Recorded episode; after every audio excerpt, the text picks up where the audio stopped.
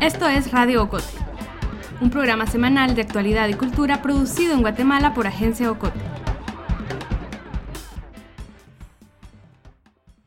Mi nombre es Sebastián Escalón y esto es Radio Ocote.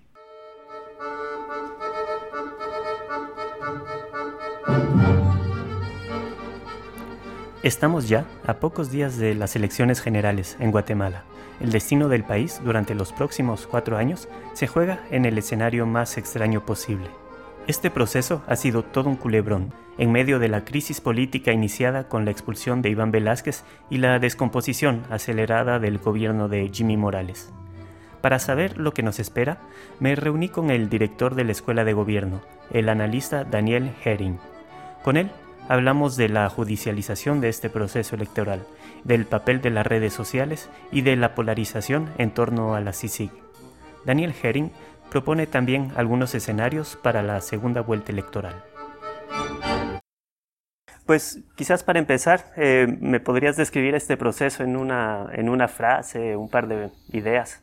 Judicialización y confusión no es un proceso verdaderamente democrático en el sentido en que tienes las opciones, discutes, eh, se hacen eh, campañas comunicacionales, sino que ha estado permeado por eh, demandas, juicios, antejuicios, juzgados, y la tensión se ha resuelto yo creo que de la peor manera, que sacando contendientes para que queden enormes espacios vacíos en el electorado, pero que al final han dado para mí el peor escenario del mundo ya pues eh, salieron fueron eliminadas Suri Ríos este del Maldana Mario Estrada que sigue de gira en Estados Unidos pero eh. sí Mario Estrada también también deja un espacio electoral Edwin Escobar pero también podría ser argumentar que es el sistema electoral funcionando no eh, o, o, es al contrario, o es el fracaso absoluto. Yo creo que es el, yo creo que es el fracaso. Pero esta filosofía nefasta de que tú por ser, tener señalamientos o por estar en procesos judiciales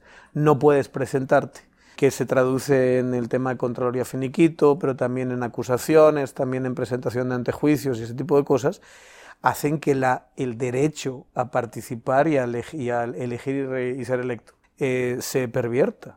Ponle, por ejemplo, el caso de los finiquitos. Desde la perspectiva pura y dura de filosofía del derecho, ¿cómo puedes negarle a una persona por tener una denuncia en Contraloría que no ha sido esclarecida, hablando de presunción de inocencia, dándole a, un, a una institución corruptísima como es Contraloría la capacidad entonces de decidir quién sí, quién no, cuando tienes a unos que tienen 35 denuncias y se las quitan en cuestión de dos semanas, y tienes a una que tiene una denuncia y no se la van a quitar eh, eh, eh, jamás en este proceso, es darle a Contraloría, que es, y encima se eligió este año, que es un instrumento político, la decisión de quién se presenta y quién no. Es todo lo que no queremos en una democracia. La democracia tiene que ser lo más abierta posible para que las cosas se, se lidien en términos democráticos. Hablemos de la reforma electoral, que también vino a cambiar las, las reglas del juego.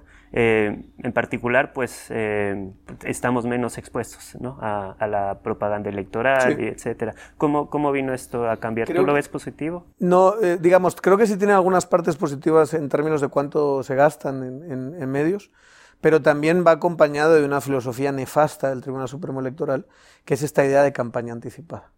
O sea, necesitamos políticos que hablen de política constantemente.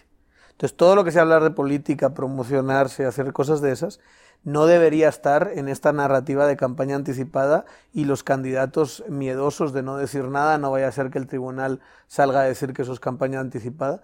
Creo que eso, sinceramente, eh, castra mucho eh, la democracia y después lo combinas con que tienes campañas muy cortas, lo que estás haciendo es favorecer a la gente que tiene conocimiento. Entonces, mira, fíjate el escenario que nos dejaron hoy. Teníamos a dos candidatas, tres de hecho, Mario Estrada también era bastante conocido porque ya se presentó que cuarta vez era que se presentaba. Tienes tres candidatos que se eliminan de la ecuación y dejas un espacio tremendo para que candidatos muy malos, desde mi perspectiva. Yamatí es un candidato que lleva cinco eh, campañas entre campañas o seis campañas entre campañas de la municipalidad de Guatemala y campañas presidenciales y eh, eh, que tiene serias limitantes a la hora de... O sea, te tienes que quitar a la segunda, a la tercera, al cuarto para poder él tener un espacio. Roberto Arzú es un tipo que solo está creciendo y tampoco está creciendo mucho, pero solo está creciendo porque tiene conocimiento que le da su apellido y tiene proyección y luego tienes un montón de otros candidatos que seguramente sean mucho mejores candidatos, que se ven con posibilidades disminuidas, porque son menos conocidos. Entonces lo que estás haciendo al no tener, digamos, una discusión política constante y al no tener esta clase de proyección, le estás dejando a grandes altavoces, como por ejemplo los canales o cosas así, eh, un espacio que no, que no, que no deberían tener. Pero por supuesto necesitamos políticos que hablen 24 horas al, al, al, día, 7 días a la semana, durante cuatro años de política, para que lleguemos a las elecciones con claramente las, las, las posturas identificadas. Tienes un montón de estos candidatos que surgen tres meses antes, ahora, con esta, con esta cosa cortita, y lo que tienes es un favorecer a los que llevan muchísimo tiempo. Y eso no es necesariamente lo más sano.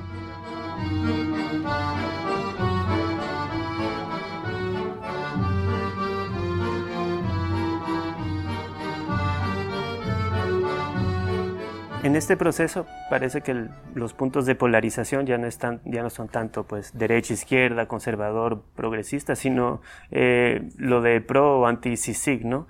Esa es una cosa que algunos han querido, eh, eh, digamos, darle esa connotación de derecha e izquierda sí. y que de, la manera, de alguna manera empírica, en algunos casos hasta, hasta parece que, que, es, que es un dilema real, aunque es un dilema completamente inventado.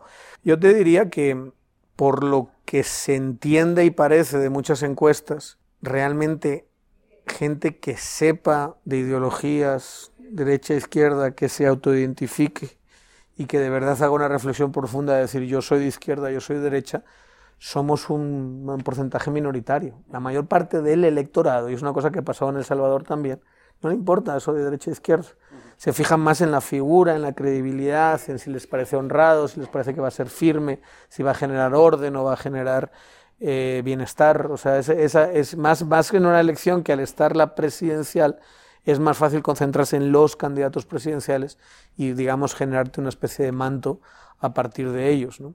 Pero sí, el eje de, por lo menos de las élites interesadas ha sido sí, sí, sí, sí, sí, no Ahora bien, no sé qué tanto eso se va a traducir al final en la elección, porque como te van quitando opciones y, y, acaba siendo todo tan confuso, no, no, no, es muy difícil saber y es muy confuso qué es lo que va a decir el guatemalteco, si ese va a ser un gran clivaje a la hora de decidir o no. Claro. Yo no lo tengo tan claro. Por cómo quedó al final la elección, mm, me parece que van a ser otros los criterios. Ya. ¿Y qué me dices de las redes sociales? Eh, pues son una eh, forma de que la información circule, pero también las campañas negras, los ataques y alrededor de, estas estructuras que son los net centers. ¿no? Totalmente. Eh, mira, no, no, no sé. Net centers eh, se, se, dan mucho a través de Twitter, ¿verdad? Y Twitter es algo de pura élite. O sea, realmente Twitter gente que tenga usuario en Twitter, que lo vea de forma continuada, que le interese la política. Yo calculo que son 50.000 personas en todo el país. Eso no te cambia una elección. Eh, entonces eso, digamos, tú puedes afectar algunas percepciones de cierta élite ahí. El ejemplo más claro es, es, la CICIC. O sea, tú has tenido los ataques más sistemáticos, las mentiras más, más descaradas y realmente la, la, la, actitud general del guatemalteco hacia la CICIC no ha sufrido enormes cambios. Pero creo que no es algo que pueda nadie como una gran mente detrás controlar eso, ni creo que te vaya a llevar a ganar una elección si no estás en el, con el posicionamiento o sea que no puedes inclinar la balanza con... Solo si están los márgenes muy, muy, muy pequeños, pero yo no creo que lo puedas hacer porque voy a barrer el gobierno de toda la corrupción. Hay que sacar a los mercaderes del templo de la patria. Ya estuvo fuera, ya estuvo suave, que se vaya. Dicen que voy a perder votos, pero es la verdad. Ya no quiero ser reconocido como un hijo de puta más en la historia de este país. Nosotros vamos a ser el primer gobierno del sí se pudo para Guatemala. Y gracias a los jóvenes, a las mujeres, a los hombres que estamos caminando en este camino. No ha sido fácil. ¿Y qué te dice tu, tu bola de cristal? ¿Quién, Ah, quién va, a la, ¿Quién va a la segunda Mira, vuelta? yo acabo de, de- de ver una encuesta que eh, para mí claramente, y todas las encuestas te lo dicen, Sandra Torres está en primera vuelta.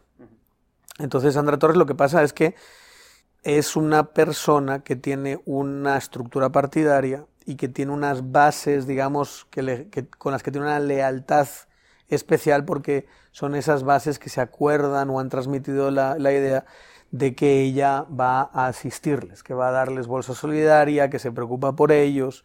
O sea, no solo es una cuestión puramente clientelar de toma un billete o toma una lámina y te va a votar, sino que tiene una credibilidad en ciertas poblaciones rurales y además tiene esa estructura de, pues de, de líderes eh, y, y, ese trabajo que hizo cuando fue en realidad presidenta, que todos sabemos que lo fue. Eh, ahora bien, da la sensación de que esa base es una base sólida, pero limitada no se movió, prácticamente no le comió ningún voto, ni a eh, Ríos, ni a Del Maldana, que estaba a 10, 11, 12 de, de intención de voto. No se comió nada, no, no se movió. Yo si fuese asesor de, de, de, Santa Torres estaría asustado porque dice, ok, llego sólido a primera vuelta, pero ¿de dónde voy a ganar votantes si ya mi base no crece? O sea, que sí crees que va a perder contra cualquiera no, que se presente en contra no, de ella. No te diría eh, eh, que seguro, cuando tienes el 100% de conocimiento, que prácticamente lo tiene, está en torno al 90, 90 que es, eso es como decir 100% de conocimiento, y ya la gente tiene una idea de ti, es muy difícil cambiar eso. Digamos, ¿cómo, ¿qué hace ella y qué ha hecho ella para cambiar esa percepción? El audio de Gustavito y Sandrita no ha ayudado en cambiar esa percepción.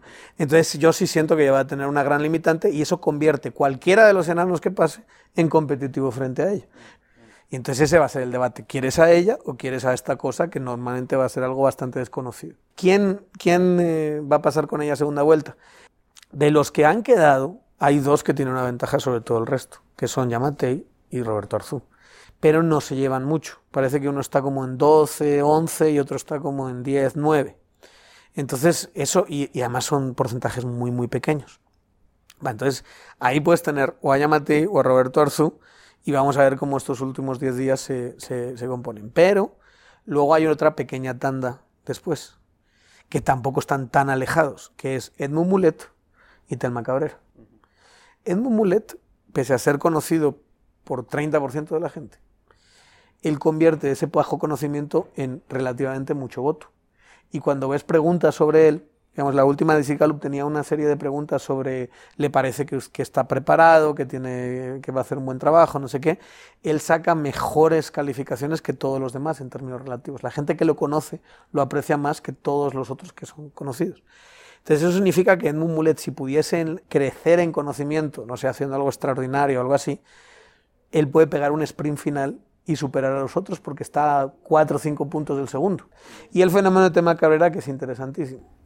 ¿Cómo lo analizas? Yo te diría, mira, para que en la última que he visto son es 6%. Si eso es así, es una persona que está creciendo, que una mujer indígena, que una mujer, eh, digamos, de una organización o que está asociada a una organización que ha sido demonizada en, áreas eh, urbanas, eh, por una parte injustamente y por otra parte justamente, vamos a decirlo así. O sea, sí hay, sí hay elementos también reales de que de cosas que hace Codeca que están clarísimamente mal y si hay como una especie de mitificación de lo que es Codeca que yo creo que se le aplican muchas veces todos los males del universo y tampoco es así. Que esa mujer es la que esté pegando este brinco, que en términos relativos es tan grande, me parece que lo que te habla es de una desafección tremenda. O sea, hay una parte, sobre todo ese voto huérfano de Tel Maldana, que está tan harta que está dispuesta a votar a alguien que no representa, digamos, sus valores, pero que la ven como alguien que es totalmente distinto al sistema. ¿Tú crees? Suena más bien como, como de verdad un voto militante, ¿no? Como alguien... Yo no, pero yo creo que sí tiene que ver con, mira, estos hijos de la Gran Bretaña, digamos, lo que están haciendo con el sistema político. Si ese hartazgo se concentra en un partido que tiene ideas chavistas y que tiene una organización gramsciana y que, y que digamos, tiene una, una, eh, un proyecto político que ni de lejos es de, de, para estas elecciones, sino que va mucho más largo, pero que es tan claramente antisistema, eso es un indicador, un síntoma de, de, que el sistema está mal. Yo estoy convencido, yo soy de los que piensan que el cambio viene, pero me gustaría, digamos, por mi ideología, por, por, por, por, mis ideas, que el cambio fuese un cambio reformista, que fuese un cambio dentro del sistema y además, de, para mí, desde una perspectiva liberal, que hay cada quien que tenga y digamos que, que aplique su propia ideología.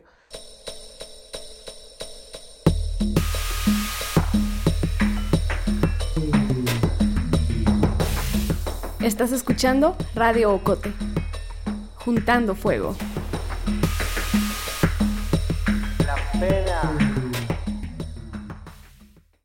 Y este, ¿cómo ves el Congreso? Porque eso es importantísimo también. También. Este, ¿Tú lo ves como Mira, más de lo mismo? Sí, no, no, no tanto más de lo mismo, pero, pero digamos, hay un claro ganador en todo esto que es la UNE. Pero creo que la llegada de Semilla, que va a tener sus 5 o 6, la llegada de Bien, que tiene gente interesante, aunque haya estado asociado a Portillo, eh, tienes lo que sea que entre de humanista, que también tiene gente, creo que es de un perfil un poquito distinto. Para mí, el listado de Creo es también reformista en ese sentido. Mientras tú has tenido lo que se llamó la bancada de la dignidad de 12 pelones, con perdón, creo que eso sí lo puedes ampliar a 25-30. Y no te van a dominar el Congreso, pero 25-30 diputados son un peso. Y creo que ahí va a haber un poquito más de contrapeso eh, tradicional. Ahí va a depender mucho también de las elecciones presidenciales. Si Sandra Torres no gana, pero queda una bancada de la UNE. Y el caso de Sandra Torres es fascinante porque Sandra Torres o gana o se va a la cárcel. Tú tendrías, sin ese liderazgo de, Sandra Torres, tendrías una bancada de 50 diputados que de dónde se irían. ¿Con qué presidente? Además, presidente que seguramente va a tener una bancada pequeña en el Congreso. Entonces ahí puede generarse unas dinámicas interesantes y quién sabe si puedes tener, dadas las, las, las piezas adecuadas, a lo mejor un par de años de algunas reformas que son súper necesarias. Pero si eso habría que trabajarlo, habría que ver. Si Sandra Torres gana, creo que sí te quedaría la UNE como dominador de cortes, de Congreso y de presidencia. Y entonces, para mí, digamos, por eso, digamos, tú vas cambiando las distintas piezas, pero en última instancia el escenario no es muy bueno porque, salvo que se combinen así cosas extraordinarias, no vamos a tener un proceso reformista. Creo que se va a ahondar la crisis y dentro de cuatro años a ver qué pasa porque no, no veo al guatemalteco demasiado contento con todo lo que va a pasar.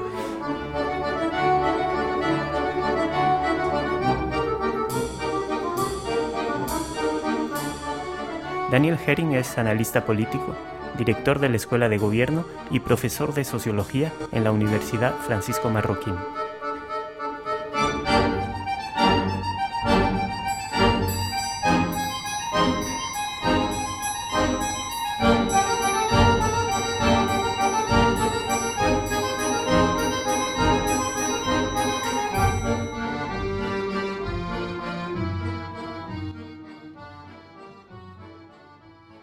No te vayas, todavía tenemos más.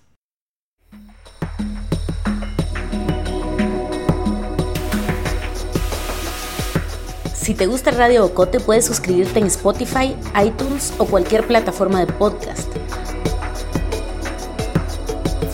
Búscanos también en Facebook, Twitter o en la página web de Agencia Ocote, www.agenciaocote.com.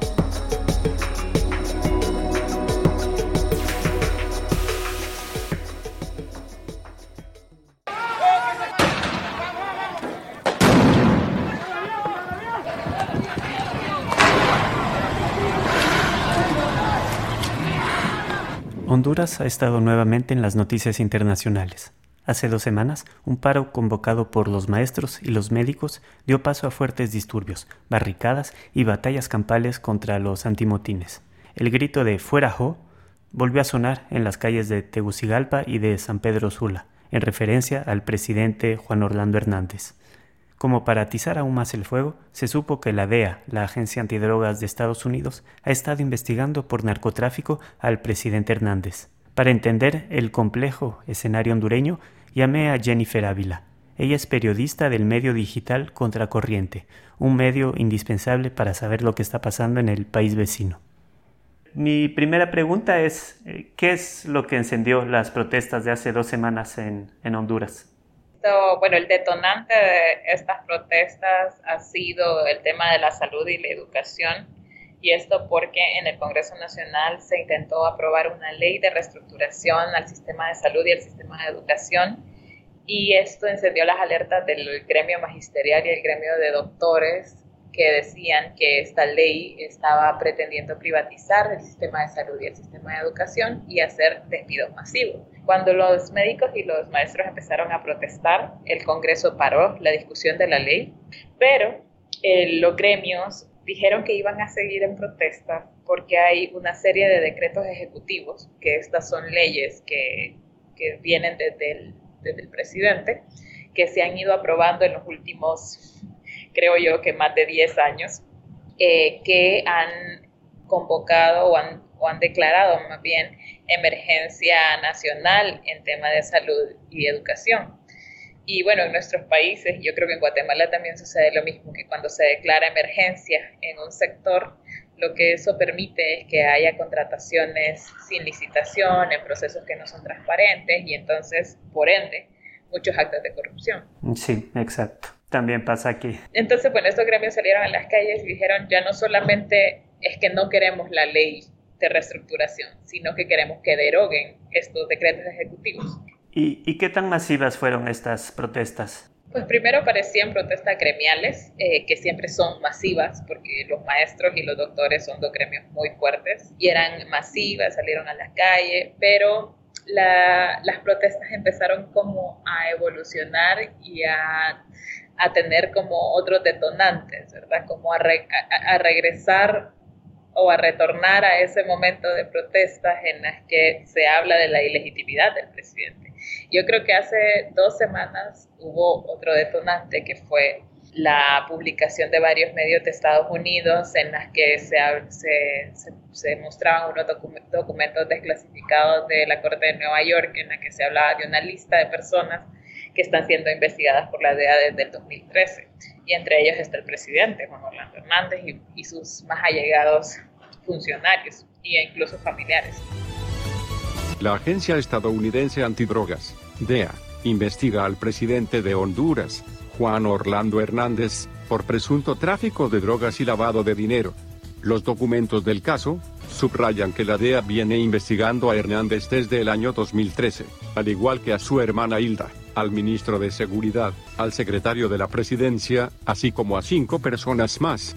Hay que recordar que en Estados Unidos, guarda prisión su hermano Tony Hernández ¿Quién podría enfrentar cadena perpetua por tráfico de Esto creo yo que empujó un poco más la protesta a que fuera más allá y entonces ya ya no solo la demanda de los médicos y los maestros estaba en la calle, sino que estaba otra vez la demanda del fuera joven, que fue la demanda que, que, prevaleció en las calles después de las elecciones de 2017. Que se consideran fraudulentas, ¿verdad? Que se consideran fraudulentas eh, bueno, por dos motivos. Uno, porque la reelección en Honduras es ilegal, o sea, es inconstitucional.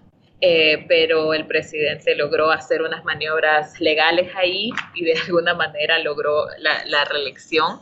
Y porque eh, evidentemente hubo un fallo en el sistema de, conteo de votos. Y esto, pues, no, no lo digo yo, sino lo dicen informes de observadores internacionales en los que se habla de la, de la poca veracidad de los resultados. Entonces, esto, estas protestas se fueron retornando esa consigna a la calle, ¿no? la, consigna del fuera home. Y, cuéntame qué es lo que pasó enfrente de la Embajada de Estados Unidos. Gracias, esto es lo que se había informado sobre un posible incendio aquí en este sector y pues se está constatando. Esta es la entrada principal de la Embajada Americana y como pueden ver en imágenes, sí, sí está eh, en fuego, sí está en llamas, porque pues en, el marco de las protestas, un grupo de jóvenes encendieron llantas en las afueras de la Embajada de Estados Unidos y eso coincidió también con que ese día en la Embajada y en los alrededores no existía, no, no hubiera guardias de seguridad, ni militares, ni nada, o sea que fue... Qué misterio que no hubiera seguridad, ¿no? Sí, fue bastante eh, inusual, digamos, que no haya tanta protección alrededor de de una sede tan importante, ¿no? Y justamente en medio de, bloqueos y de protestas. Y también sí se veía venir que iba a pasar algo de ese, algo de ese tipo porque un día, una noche anterior, la encargada de negocios, Heidi Fulton, había sacado un comunicado apoyando mucho al, gobierno de Juan Orlando Hernández, como llamando a la gente a, a, no protestar violentamente en las calles, pero también dando un espaldarazo al gobierno de Juan Orlando una vez más, aún en medio de, las, de, los señalamientos por narcotráfico y en medio de, de, todo de todas estas protestas. Entonces también había cierto descontento en los manifestantes con, con, la Embajada de Estados Unidos y no es la primera vez. Durante las protestas postelectorales también eh, quemaron una bandera de Estados Unidos, recuerdo, en, en Tegucigalpa. Ya, y qué extraño que después de estas eh, acusaciones o de estas eh, revelaciones por narcotráfico y, de, y del juicio a su hermano, ¿verdad? En Estados Unidos, al hermano del presidente, pues siga teniendo ese apoyo. Sí, realmente yo creo que no quieren o, al menos no pretenden que esto sea un, favor, un factor de inestabilidad pero bueno, eso, eso ha estado sucediendo y luego las protestas comenzaron a ponerse muy violentas en los últimos días. Aquí en San Pedro Sula, por ejemplo, ya hubo saqueo de negocios, hay militarización en toda la ciudad. Justamente la policía militar ya salió a las calles de nuevo porque las protestas, en medio de las protestas pues han habido estos, estas, estas acciones también, ¿no? Quema de carros, saqueos y fuertes represiones en zonas donde la gente ha bloqueado los pasos. Y esto se agrega a esta investigación de la misión de apoyo contra la impunidad y la corrupción, eh, que es el equivalente de la CICIG en, eh, en Honduras, eh, que, que, muestra pues este caso llamado narcopolítica. ¿Qué nos puedes decir de este? Fíjate que sobre ese caso realmente no era algo nuevo, o sea, es nuevo, por supuesto, que, que la Fiscalía junto con la MASI estén investigándolo formalmente, pero desde que los líderes del cártel de los Cachiros, que era el cártel más poderoso en el Atlántico hondureño, se entregó a la DEA en Estados Unidos, eh, ellos empezaron a, a soltar mucha información sobre colaboradores empresarios, tanto empresarios como políticos. Y estas declaraciones ya se habían conocido desde el hace por lo menos dos años en las que se involucraba a Porfirio Lobo Sosa, que es el presidente que estuvo justo después del golpe de Estado, que hizo, digamos, binomio con Juan Orlando, porque Juan Orlando era el presidente del Congreso cuando él era el presidente de la República. Y bueno, esto ya se conocía de, de este tipo de, relación que tenían, no solamente porque hacían eh, un pacto de, no agresión, ¿verdad? Sino también porque los, los cachiros, este cártel tenía constituidas varias empresas de construcción, sobre todo, que eh, tenía contratos con el Estado. Y este caso, eh, pues, habla sobre eso, sobre cómo se utiliza la institucionalidad para lavar dinero del narcotráfico. Eh, los cachiros lavaron dinero del narcotráfico obteniendo concesiones mineras en, en, el, en, en, el, Atlántico del país, este, obteniendo contratos de construcción de carreteras, de construcción de diferentes obras de infraestructura que no todas fueran desarrolladas. Y estos contratos eran amañados desde el inicio porque eh, se habla de supuestos sobornos que los cachiros entregaban a los funcionarios, que no solo era el presidente, sino obviamente era también los ministros encargados de la Secretaría de, de Obras eh, e Infraestructura del país, y que son también funcionarios nacionalistas muy cercanos al presidente. ¿Han seguido las protestas o ya se calmaron esta semana? Eh, esta semana en una parte de los gremios, del gremio magisterial y de doctores, comenzaron a participar en el diálogo que el gobierno convocó. Sin embargo, ya se determinó que va a haber dos semanas en las que la mesa de diálogo se levanta porque no hay suficiente representación de los gremios, porque todavía la plataforma en defensa de la salud y educación, que es como ya la gran plataforma que está uniendo a los gremios, eh, ha dicho que no está de acuerdo con las condiciones que el gobierno pone para el diálogo y entonces se va a suspender y ya llamaron a tomar acciones de protesta los fines de semana. Es decir, eh, que, ya se espera y la militarización en las calles también denota de que el Estado, el gobierno mismo ya espera que las protestas se pongan este, de nuevo un poco, digamos, fuertes en, en los diferentes sectores del país. Jennifer Ávila es periodista del medio digital hondureño Contracorriente.